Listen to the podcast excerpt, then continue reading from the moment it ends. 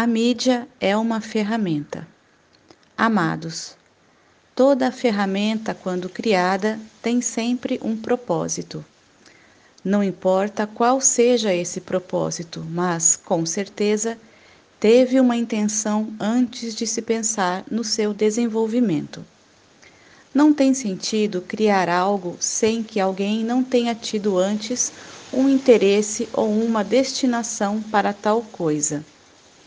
Hoje, vamos falar sobre uma das ferramentas mais importantes que a humanidade já conheceu: a mídia.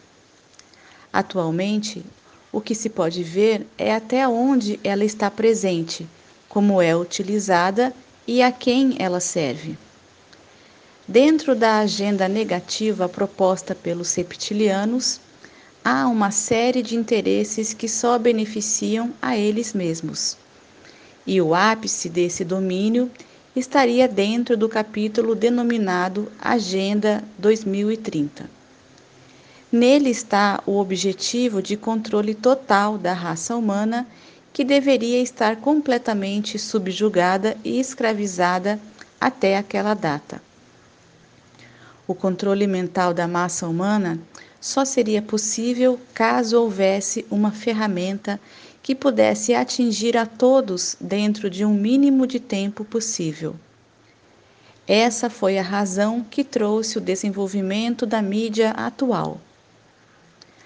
Originalmente, desenvolveu-se dentro de uma ramificação reptiliana encarnada, cuja facção alguns denominam de máfia casariana, mais propriamente o setor controlado pelo Mossad.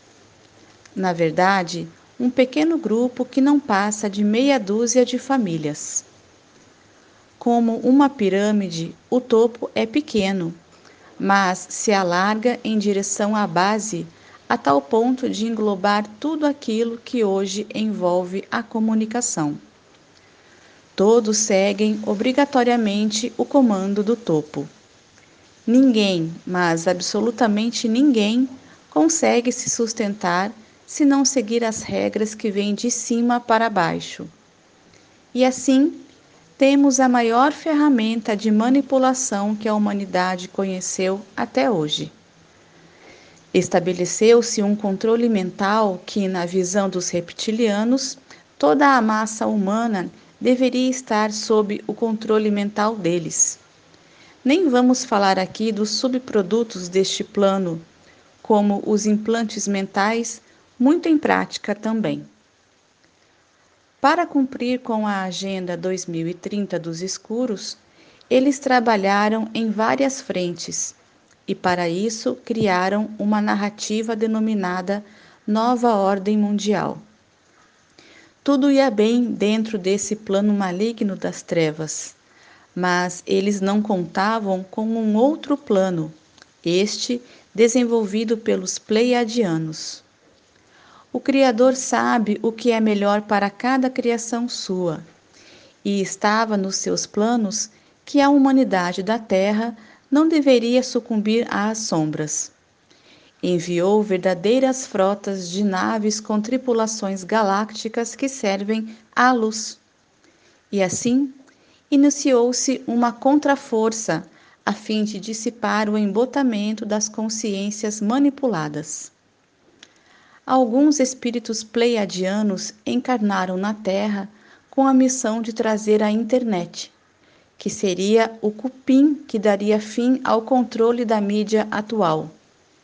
No princípio, tal tecnologia serviu aos próprios escuros, pois facilitou enormemente o seu trabalho midiático. Aos poucos, ela foi oferecida ao público em geral e nem se aventou a hipótese de que seria exatamente a internet que viria a destruir o grande império trevoso que dominou as comunicações por todos os tempos. Mesmo que nos dias atuais possa parecer que a mídia ainda tenha o controle da população da Terra, isso não é verdade.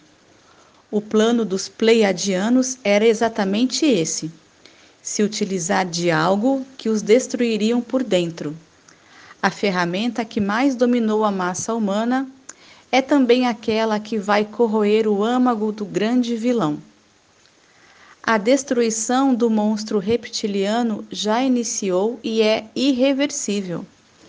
O império do mal está desmoronando e ninguém mais pode parar aquilo que virá. Como uma avalanche, a cada metro que desce a montanha, maior ela fica e mais estragos vai causar. O que se vê é uma tentativa desesperada de reverter a derrocada final do grupo midiático dominador. Com o aumento da luz fotônica desde 2012, as consciências se alargam cada vez mais. E nada e ninguém detém uma consciência desperta. Cada desperto tem um poder de criação comparado a mil não despertos. Então, Basta uma pequena parcela da humanidade completar a massa crítica necessária e os grandes eventos ocorrerão em cascata. É o fim da nova ordem mundial. É o fim do domínio reptiliano na Terra. É o fim da mídia escura. É o fim do domínio das trevas neste planeta. Tudo está sendo mostrado, revelado, comprovado para que aqueles despertos ou despertando possam se certificar da verdade real e do mecanismo que sempre foi utilizado contra a humanidade da Terra. Os tempos são chegados, mas ainda haverá resistência, pois o mal estava muito enraizado nas próprias consciências e crenças dos humanos.